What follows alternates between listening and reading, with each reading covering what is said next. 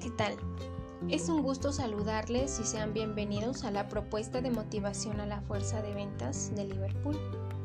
Les habla Maida Cadena Arce.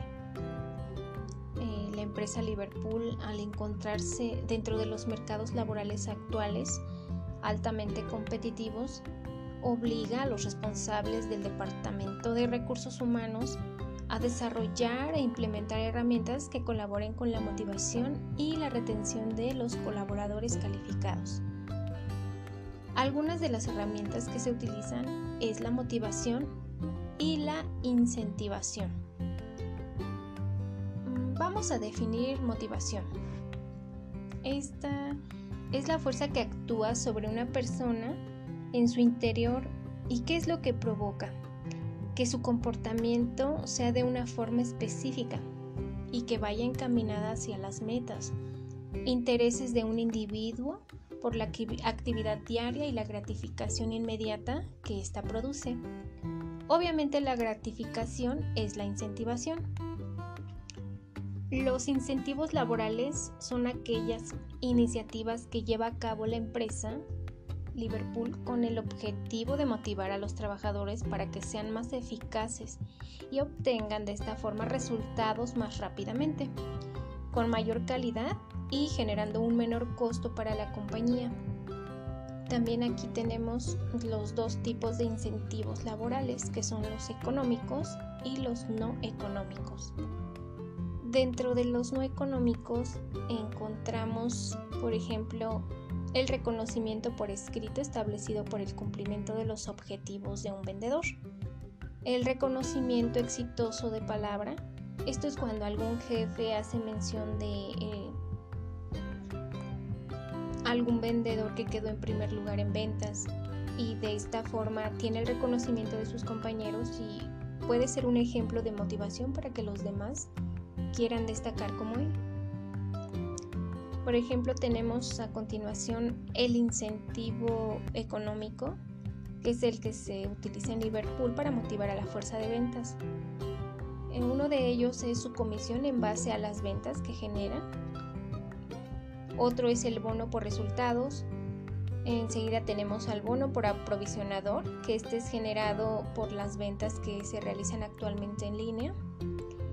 Tenemos también la comisión por garantías extendidas, y otro sería el fondo de ahorro, donde la empresa retribuye al vendedor este, otorgándole un peso por peso de dicho ahorro. En lo personal yo utilizaría la teoría contemporánea, eh, de ella la teoría de las expectativas, para motivar a la fuerza de ventas porque plantea que los empleados los motiva a desarrollar cierto nivel de esfuerzos cuando crean que eso los lleva a obtener una buena evaluación de su desempeño, que ésta conducirá a premios organizacionales como un bono, aumento de salario o ascenso, y que los premios satisfagan las metas personales de los empleados. Por lo tanto, tenemos que la teoría se centra en tres relaciones. La relación esfuerzo-desempeño, que es la probabilidad que percibe el individuo de que al desarrollar cierta, cierta cantidad de esfuerzo lo conducirá al desempeño. De igual forma se tiene a la relación desempeño-recompensa, que es el grado en que el individuo cree que el desempeño a un nivel particular llevará a la obtención del resultado que desea. También mencionaremos la relación recompensa-metas personales, este es el grado en que las recompensas organizacionales satisfacen las metas o necesidades personales de alguien. Y el atractivo que tienen dichas recompensas son potenciales para el individuo.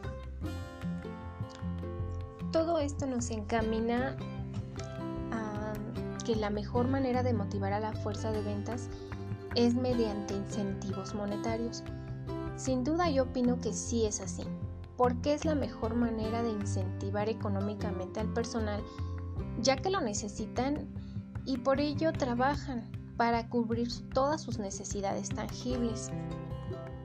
También este, les quiero mencionar la importancia del gerente en la motivación.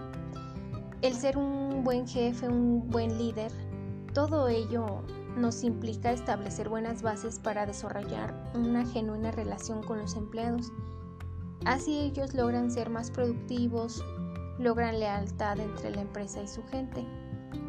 La manera de tratar a los empleados es exactamente igual a la forma como ellos tratarían a los clientes. Y si los asociados tratan bien a los clientes, estos regresarán una y otra vez. Y es allí donde realmente residen las utilidades de la empresa Liverpool. Un buen gerente puede realizar para fomentar la motivación de sus trabajadores hacer interesante el trabajo, eso es algo fundamental, muy importante. Relacionar las recompensas con el rendimiento. También proporcionar recompensas que sean valoradas.